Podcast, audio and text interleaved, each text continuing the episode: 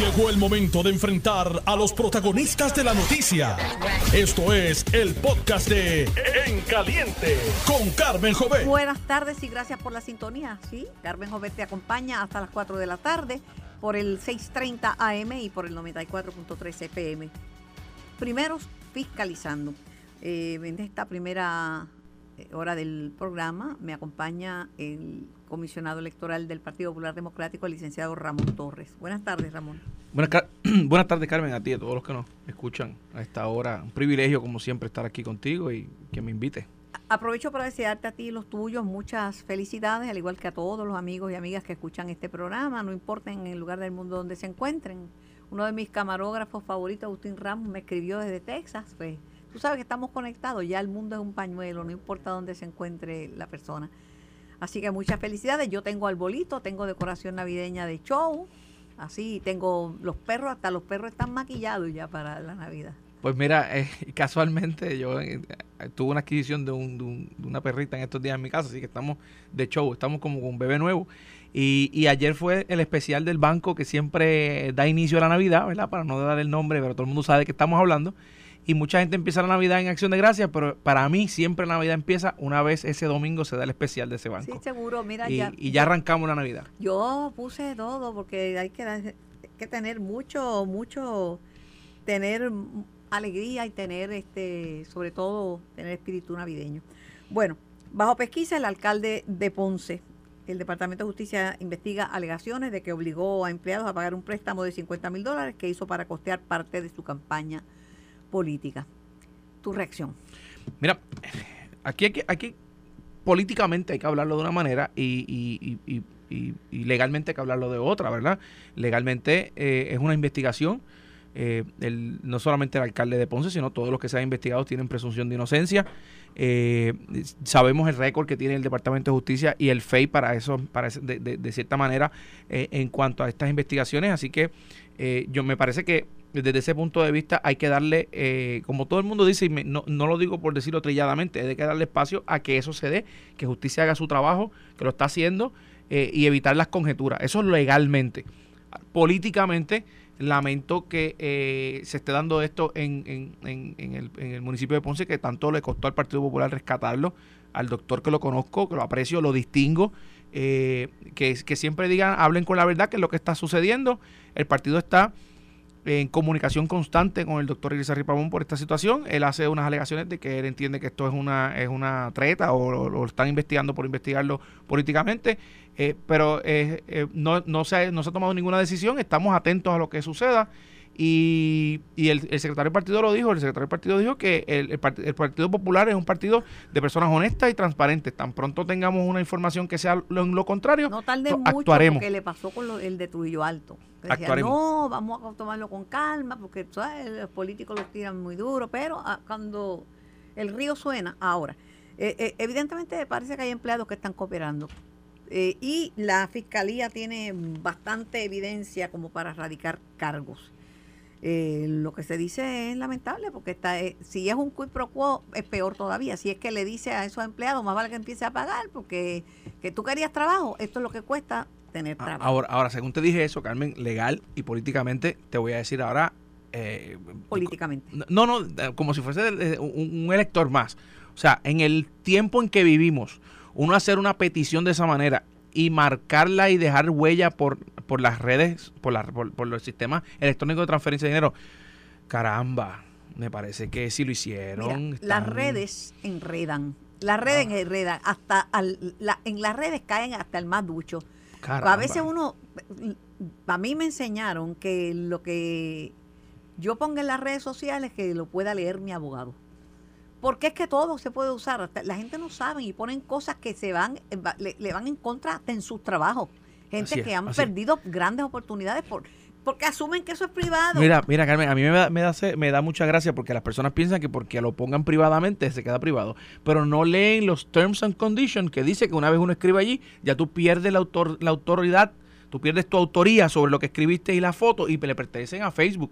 Y no solamente eso, cuando estamos hablando de las transacciones electrónicas de dinero, eso deja una huella permanente. Entonces, pues, caramba. Eh, y si son los federales, lo primero que te incautan es el teléfono. Ah, pero por supuesto, por supuesto. Inmediatamente te incautan el, el teléfono.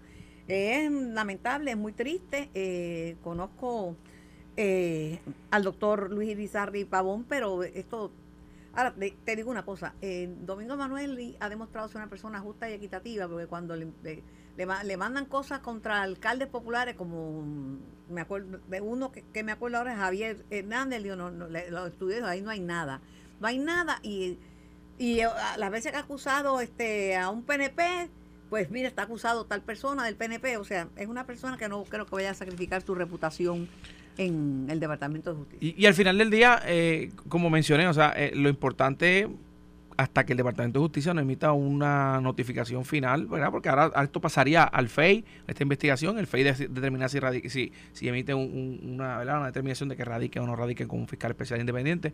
Hasta que eso no suceda, pues lo que podemos hacer es estar pendiente porque la realidad es que el voto, el voto popular, no popular del partido, sino popular de la gente, en Ponce fue que el doctor fuera el alcalde. Así que él es el que tiene que mantenerse allí. Pero ciertamente es una posición. Eh, es una posición. para él. No, incómoda, Carmen. Yo, yo por mucho tiempo fui abogado en la, en la esfera criminal y, y, y en esos tipos de casos no gana nadie. En esos tipos de casos todo el tiempo es una, es una, una ansiedad constante contra las personas que están acusadas o que están siendo investigadas. Y es, es una situación eh, extremadamente difícil, la cual le mando, le mando pues mis, mis buenos deseos al alcalde y a todo el grupo de trabajo allá en Ponce. Vamos a ver qué pasa, pero no pinta bien. No pinta bien y tengo entendido que hay empleados que están colaborando en la investigación. Eh, esto comparado con lo de Trump. es nada. no, Trump, qué pantalones. El máximo foro judicial tiene previsto escuchar los argumentos el miércoles. La Corte Suprema enfrenta un nuevo caso de elecciones. Tres jueces conservadores ya han expresado cierto apoyo a la idea de que el Tribunal Estatal se, haya, se había apropiado de los poderes que otorga la Constitución en lo que respecta a las elecciones federales. Trump pretende, Trump pretende invalidar la Constitución de los Estados Unidos. Hay que tener unos pantalones bien grandes, ¿sabes?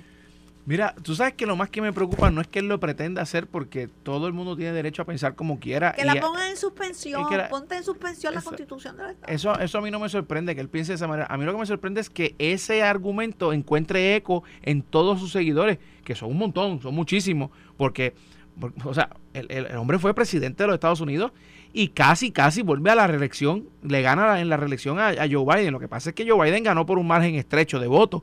Eh, eso significa que tiene, tiene una cantidad eh, significante, significativa y grande de seguidores. O sea, a mí no me preocupa lo que él piense, porque él piense puede decirlo y tiene libertad de expresión de decirlo. A mí lo que me preocupa es que eso resuene y que encuentre eco allá afuera en gente. El Tribunal Supremo de los Estados Unidos vaya a tener una controversia que en ningún tribunal de instancia prevaleció porque no tenía evidencia. Eso preocupa mucho más.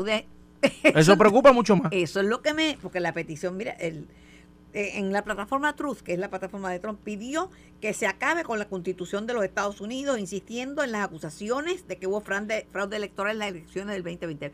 Pero esas acusaciones le valieron otro caso en Georgia, un secretario de Estado republicano, porque pretendía que le proporcionara y le, le diera números Sí, en ese es el caso en donde él donde había hasta una, una expresión de que había que conseguir una cierta cantidad de votos para poder empatar y hay que hay que explicar esto en los estados quienes manejan los sistemas electorales no es una comisión estatal de elecciones como en Puerto Rico, es el secretario de Estado. Y en la gran mayoría de los secretarios de Estado en los estados son electos. Son electos, o sea, no son nombrados por el gobernador, son funcionarios del Estado. Entonces, pues son los que controlan el aparato electoral.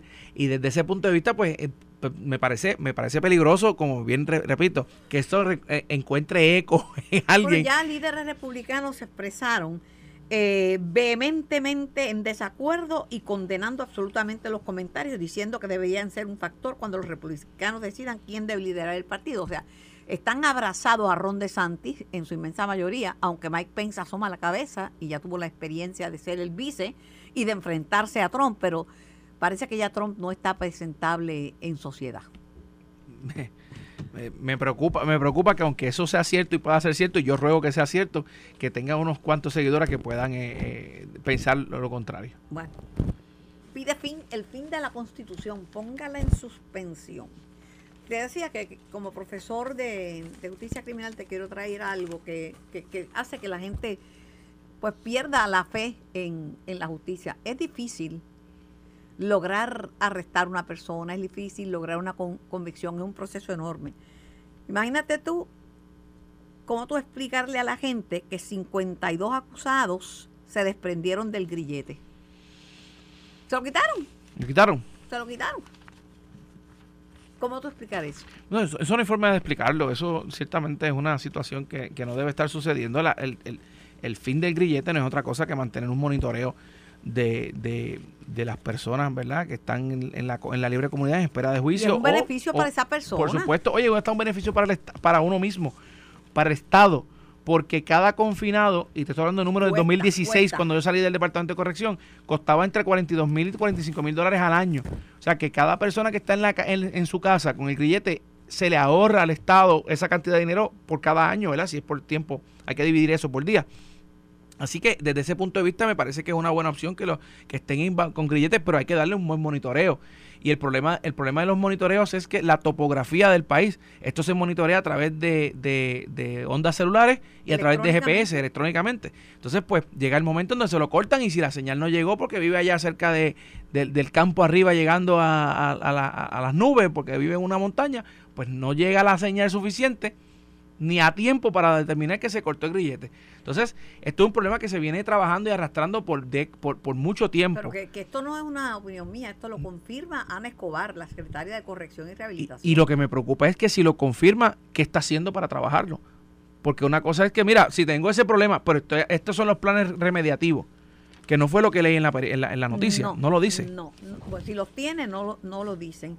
De igual manera, eh, en Estados Unidos ha dado resultado, no sé aquí, y es el registro de ofensores sexuales.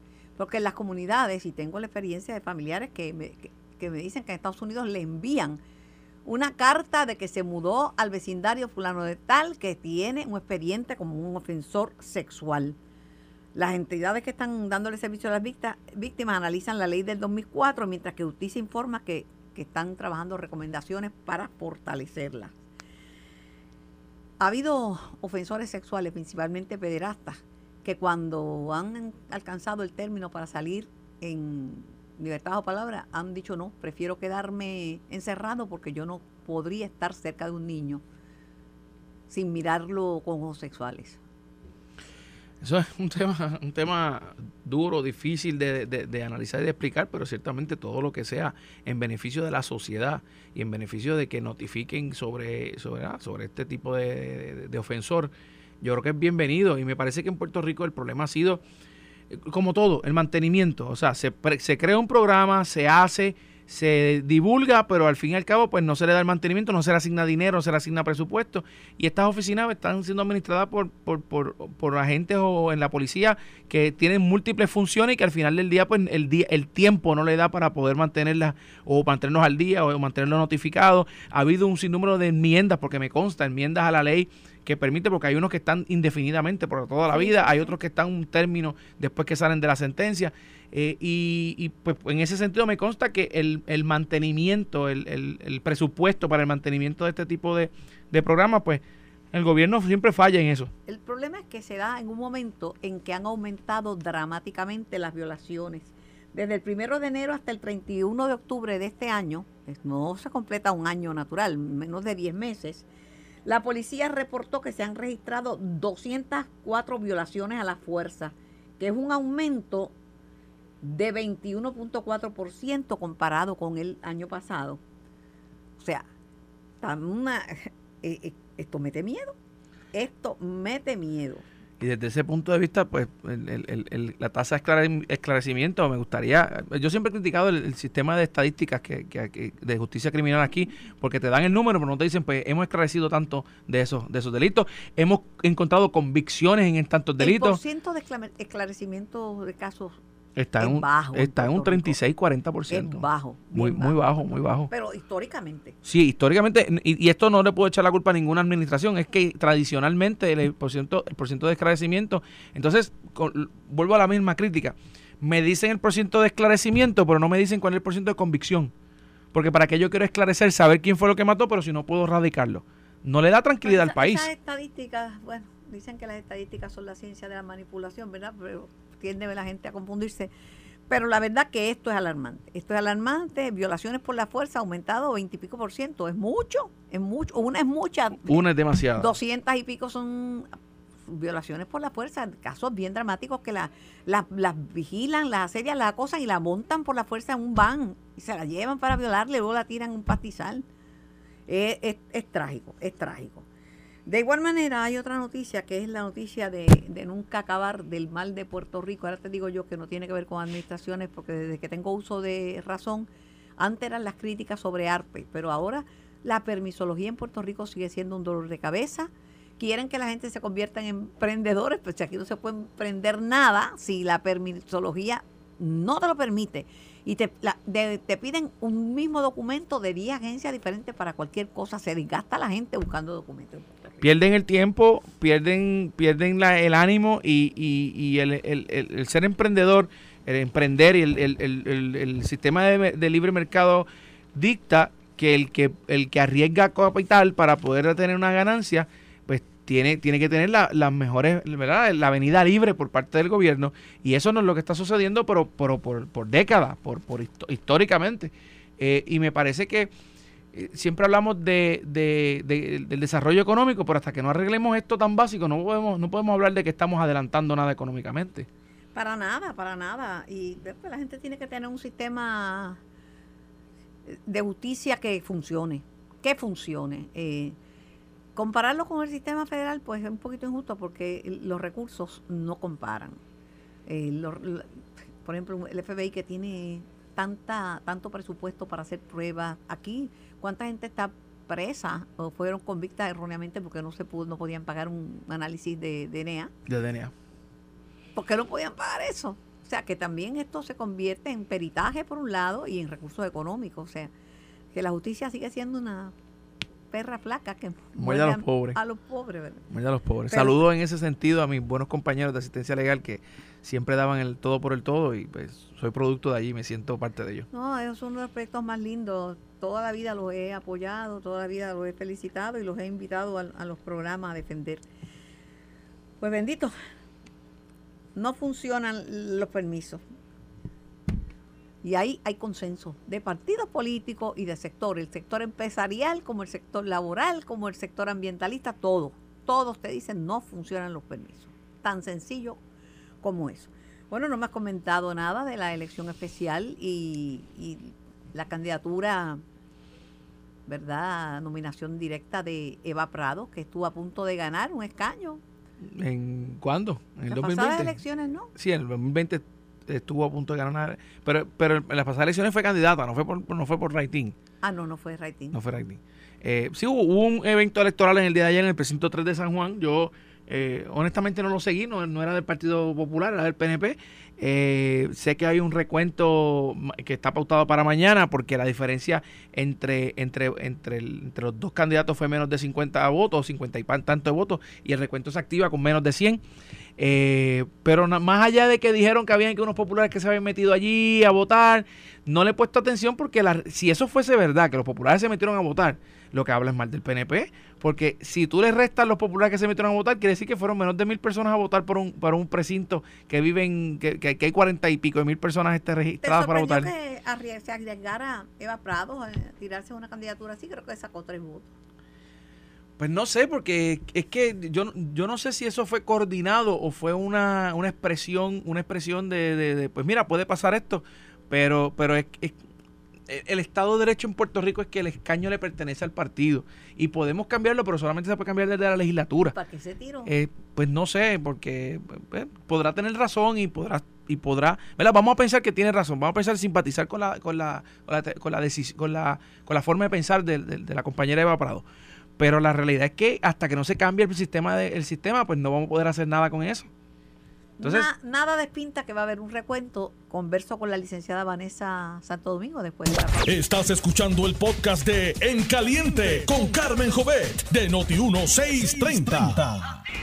Por el 630 y por el 94.3 FM en la banda M y en la banda FM simultáneamente y a través de notiuno.com nuestra voz llega al mundo entero. Bueno, tengo en línea telefónica a la licenciada Vanessa Santo Domingo, comisionada electoral del Partido Nuevo Progresista. Buenas tardes, licenciada. Muy buenos días, Carmen, y a todos los radioescuchas. Bueno, estaba a la noticia del día, es eh, la, investigación por parte de justicia al alcalde de Ponce, el doctor Luis Irizarri. Em, dicen que estaba obligando a unos empleados suyos a pagar un préstamo que alegadamente cogió para la campaña. Unos dicen que no debía hablar, porque todo lo que diga puede ser usado en su contra, pero está en un mediatura, está hablando en los diferentes medios. Eh, ¿Hace bien en hablar o debe permanecer callado? Bueno, eso es una apreciación que tienen que haber hecho abogados. Eh, no obstante, las acusaciones que hay en su contra o lo que está saliendo en los medios de comunicación es bastante preocupante en cuanto a las violaciones que hay, en cuanto a lo que le toca administrar el contrato electoral eh, y nos deja saber mucho sobre su prudencia en la administración tanto de sus finanzas personales como las de su campaña. Bueno, es lamentable porque acaba de, de, primer término. Tengo aquí a su amigo, el licenciado Ramón Torres, comisionado electoral del Partido Popular Democrático. Eh, Ramón lo, lo aprecio mucho, es tremendo abogado y comisionado con nosotros allí en la Comisión Estatal de Elecciones, a quien aprecio un montón. De verdad. Gracias, gracias. Igualmente, el aprecio y la distinción es mutua y me parece que eh, Vanessa es un excelente recurso allí. Y, más allá de, de, las diferencias políticas que podamos tener, las, los puntos de encuentro son muchos más. Pero antes, cuando usted no era el comisionado electoral, a los anteriores comisionados electorales, la licenciada Santo Domingo le estrujaba en la cara que había ganado todos los pleitos. ¿Se acuerda, licenciada, que usted se lo estrujaba en la cara? Decía, gana, volvimos a ganar ese pleito. Jaime, pero lo puedo seguir haciendo. Le he ganado al Partido Popular todos los pleitos que hemos tenido en el tribunal y eso no va a cambiar porque siempre nos asiste la razón. ¿A quién no le puede ganar esa victoria ciudadana? ¿Por qué? Pues, hemos ganado todos los casos. Pero y esta elección, pues, ¿cómo que se postula independiente eh, eh, la licencia de Eva Prado si eso era una elección del Partido Nuevo Progresista, de un escaño que ganó el Partido Nuevo Progresista? Bueno, bueno, el principal dirigente del Movimiento Victoria Ciudadana hizo un llamado a su partido y a las personas que militan dentro de ese partido, dentro del precinto 3, para que fueran a votar por nominación directa. Y tengo que decirle que al día de hoy ni tan siquiera nos han identificado un solo voto dirigido para Eva Prado en nominación directa. Así que esta ha sido la gran derrota para el Movimiento de Victoria Ciudadana. Yo había escuchado que ella que tenía tres votos, que había sacado tres votos. Pues, eh, eso te deja saber cuáles son las personas que la apoyan dentro de ese precinto. Son tres personas, simplemente tres personas.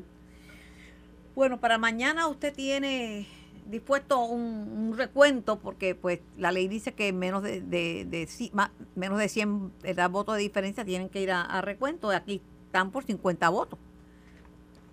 Correcto, mañana tenemos, típicamente hubiésemos tenido un escrutinio de las actas pero como hay tan poca diferencia entre los votos, ya que hay unos votos por que no se habían recibido hasta el día de ayer, vamos a terminar de escrutarlos mañana, pues vamos a celebrar nuestro recuento de escrutinio para entonces poder certificar de forma final al candidato que obtuvo la mayor cantidad de los votos. ¿De, de qué cantidad de votos adelantados o votos por correo estamos hablando? ¿Podrían hacer una diferencia? Bueno, la diferencia entre ambos candidatos es de 50 votos. Eh, tenemos pendiente de recibir de voto por correo alrededor de 87 votos, 84 votos si no me equivoco, en los cuales eh, en la mañana de hoy no fueron recibidos. Hoy en la tarde a las 3 van a nuevamente visitar el servicio postal para verificar si se ha recibido algún otro y mañana en la mañana. De no recibirse, pues como establece el código electoral, el último día de celebrarse el escrutinio es el día que se van a contabilizar todos los votos de voto por correo recibidos siempre y cuando tengan el matasello del día de la elección, que sería este último domingo. Cheito Hernández eh, es el que está al frente en, esta elección especial, eh, frente a, a Christopher Ríos. Tengo que decir que ambos candidatos son excelentes, son jóvenes, bien talentosos. Ambos hicieron una campaña extraordinaria visitando casa por casa. Eh, aquí hay medios eh, diciendo de que si algún u otro no, no tuvo mayor difusión, pero la realidad es que hicieron la campaña tradicional visitando hogar por hogar y eso tengo que reconocérselo a ambos. Eh, y el esfuerzo que hizo cada uno pues demostró que cuál iba a llevar más gente a votar el día de la elección y hasta el día de hoy fue Cheito, que es José Hernández, eh, que también tengo que aclarar ambos son parte del equipo electoral de San Juan, así que son bien cercanos a, nuestra oficina. Pues Cheito estaba ya proclamándose como el ganador, le dio las gracias a todos por elegirlo como el nuevo representante. Todavía no es el nuevo representante. Bueno, lo que ocurre es que el código electoral dispone que se pueden emitir certificaciones preliminares y la que se emitió en la noche de ayer proclamaba victorioso a José Cheito Hernández. No obstante, la certificación final se va a emitir mañana una vez esas, que termine el Esas certificaciones preliminares confunden, porque mire, aquí la, eh, están tan pegadas a la elección, 50 votos, que es terrible. Imagínense que después que el ya recibió una certificación de que era ganador, se la quiten. Mira, Carmen, a nosotros nos ha llevado la experiencia a que, el, por ejemplo, en el último año, tú, bien sabes que nosotros hemos tenido una reorganización a través de todo Puerto Rico y cuando nosotros escrutamos los votos o hacemos un recuento, nos lleva exactamente lo mismo. Lo que nos puede variar es el voto añadido a mano, si en este caso son algunos 48 votos y no podemos decir que los 48 votos son solamente para un solo candidato y no y no que todos los votos se, se van a adjudicar y se van a validar, porque hay gente de Trujillo Alto que intentó votar en San Juan y esos son los que se envían con añadido a mano y que en su momento no se les va a validar su voto. Así que nosotros, la experiencia nos dice que se mantiene bien cerca de lo que ocurrió la noche del evento, porque recordemos que el código electoral nos permite ver dos eh, elecciones, es una sola elección, pero te permite ver eh, dos puntuaciones distintas, las de la noche del evento como la del escrutinio, porque el escrutinio lo que hace es auditar y validar lo que ocurrió la noche del evento. Y en realidad, al final del día, no, no varía mucho. Pero fue poquita gente, entiendo yo, porque 1728, según la comisión, es 4.17%, eso es bajito. Bueno, tenemos que tener en consideración que nosotros estamos llevando a cabo un proceso electoral en medio de unas navidades lo cual obviamente afecta mucho la participación de los electores. Eh, pero que por otro lado tuvimos 100 electores más que participaron en este evento que en la elección de senador por distrito. Así que tuvimos una mayor eh, participación en esta elección de representante que en la que tuvimos en septiembre. Además que la, la gente se mueve más a votar en una primaria y en una elección general que en una elección pequeña como esta el, licenciado Torres estaba diciendo que cuando él hizo la elección especial en Guayama fue en, el Día de las Madres y que aún así sacó un montón de gente a votar. Bueno, lo que Ramón tiene que decir es más o menos cuál es la, el número de personas que él entiende que va a estar participando de la elección para el próximo alcalde de Ponce.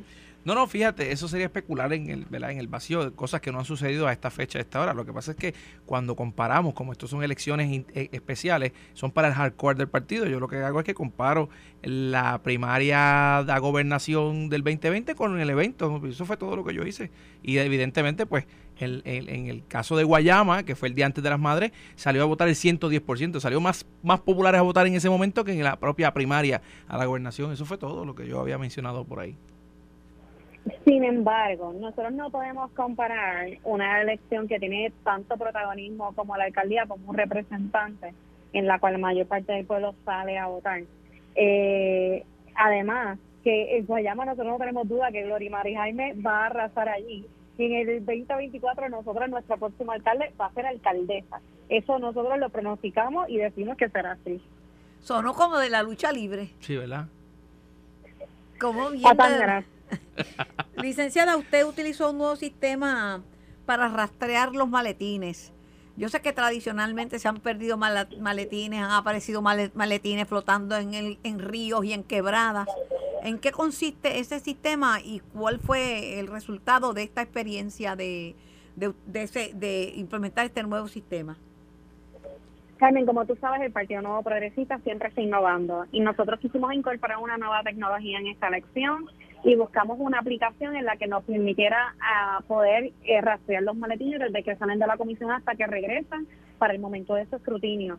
eh, reclutamos coordinadores que pudieran ayudarnos en el proceso y sí, eh, fue un poquito que, que requirió adiestramiento a nuestros funcionarios y a nuestros coordinadores, pero pudimos completar los procesos y es algo que eventualmente vamos a estar presentando al pleno de la comisión para que se pueda implementar, ya que le da confiabilidad al proceso. Y eso es lo que nosotros necesitamos para evitar que partidos que quieren arrojar dudas y, y lodo sobre los procesos puedan sembrar eh, esa desconfiabilidad en el elector cuando en realidad los procesos siempre se han dado con la participación de todos los partidos y con representantes de eso. Por lo tanto, cuando, por ejemplo, el Movimiento de Historia Ciudadana o Proyecto de Unidad trata de arrojar dudas sobre algún proceso, están diciendo que los funcionarios que tenían trabajando durante toda una elección no eran competentes.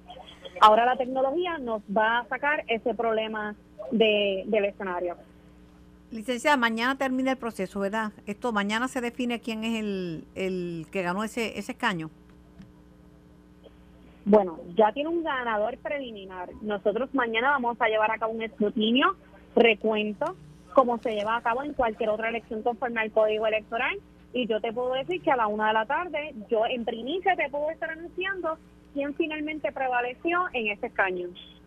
Pues mañana a la una de la tarde, la a las dos la cojo yo se aguanta y no me habla, me, espera. me espera hasta las dos. Ya sabemos las instrucciones, Carmen. No, no. Licenciada, gracias y muchas felicidades en esta temporada navideña. Un belloncito a tiempo, yo se lo veo a cualquiera, ¿verdad? Eso no duele tanto. Y en Navidades más todavía. Y que Ramón se porte bien, porque si no, yo llamo a la esposa. Ah, siempre. no, porque es más grande que él. Por favor, no haga eso. No haga eso, se lo pido por favor. Licenciada Vanessa Santo Domingo. Siempre la orden, Igual, es bien grande. Mira, mira, yo, yo, no, yo no siempre estoy de acuerdo con, con, Vanessa, pero en, en, una cosa estoy de acuerdo en lo que dijo, y es que la tecnología nos ayuda a darle transparencia y visibilidad a todo el, proceso. Y ese proceso que utilizó ella, que, que trajo, es un, es un, es un proceso que, en un momento de la comisión fue a ver en, unos procesos de otro país, en otras elecciones de otro país. Eh, ella lo está utilizando porque es el evento más cercano que tiene, eh, que hubo dentro de la comisión. Y, y, yo estoy ansioso de esperar ese informe porque me parece que es lo correcto y si es y si es y si funciona como de la manera que yo lo vi en otros momentos, eh, yo creo que hay que implantarlo. Ustedes son jóvenes, pero yo soy de la época en que encontrábamos maletines con papeletas puestos sobre carros flotando en aguas de quebrada. Wow en los colegios en una esquina. Pues si eso elimina esa, esa, esa, ¿verdad? esa situación. Pues. Y fíjate, dijo algo cierto, es que los pleitos que ella llevó con otros comisionados los ganó, pero yo llevé uno, el único que yo he llevado yo se lo gané, que fue el de... El de, el de no, el de el, nombramiento del presidente de la comisión que, por parte de, los comisionados que le corresponde al gobernador y al, y al, Senado, que lo declaró inconstitucional el que el Tribunal Supremo escoger el presidente. Eso le va a costar que haya dicho eso. Yo, le va a voy ya, que, ya que vaya a la comisión, usted yo, pagará. Yo estoy batiendo para mil, para los casos que he radicado. Pero lo que no se puede es eh, andar radicando casos frívolos, porque entonces eso no tiene. Yo creo que la radicación de casos frívolos se le hace perder credibilidad al que los radica. Precisamente, precisamente. Eh, que la licenciada batió de 100 100 en, los procesos. Pero yo no era comisionado, hay que aclarar eso. Ah, eso fue otra temporada. Hablando de Ponce, eh, está dando declaraciones y está en diferentes medios el alcalde. Eh, el presidente de la asociación, el presidente de la Asociación de Alcaldes de La Pava, Javier Hernández, le había recomendado que hablara, que, que lo hiciera lo antes posible para tranquilizar a su pueblo. Eso es políticamente, pero legalmente. Bueno, e, ese, ese es el problema. Y, y, y, puedo reconocer que el alcalde de, Villalba, presidente de la Asociación de Alcaldes, lo, lo, conozco, estudiamos juntos también. De hecho, el alcalde de Villalba, Vanessa y yo somos de la misma clase. Se casa, ahora el alcalde de Villalba se casa, se casa próximamente. Coincide exactamente con el programa. No llego a Villalba si, a las cuatro es la ceremonia porque voy a estar aquí. Pero, pero, pero lo que lo que quiero decir es que políticamente él hace un reclamo político y, es bien difícil para uno como abogado divorciar esa facción que uno tiene como abogado. Y Maxime yo, que fui abogado criminalista. Y, ciertamente en lo legal, como mencioné al inicio del programa, la recomendación es que no hable, porque todo lo que diga se puede utilizar en su contra. Sin embargo, políticamente, en la arena política no existe esa presunción. El, pueblo no le da esa presunción, la, opinión pública no le otorga esa presunción, no al alcalde de Ponce, a quien sea, al, al político que sea que esté, que esté en este, en este bollete metido. Así que eh, desde ese punto de vista, pues sus asesores que deben conocer mucho más del caso que yo y que nosotros y los que estamos en los, en los medios analizándolo, pues le han recomendado que hable y que vaya, se vaya de Medio Tour. Recientemente lo escuché aquí en Noti1 durante la mañana, lo escuché en otra emisora colega eh, cuando venía para acá. Los, ahora mismo tenemos aquí un televisor en, en, mudo prendido, ¿verdad? Que, lo que vemos es la imagen nada más. Lo vi su imagen hablando con uno de los, de los presentadores. Eh, pues esa es su decisión y él, él sabrá lo que está haciendo, ¿verdad? Eh, pero desde ese punto de vista, pues le da tranquilidad al pueblo nuevamente el Partido Popular y el área donde el área que yo eh, manejo estamos atentos de lo que está sucediendo. No no podemos hablar de vacantes porque no las hay pero estamos atentos eh, exigiendo la transparencia y la honradez que siempre nos distingue como partido.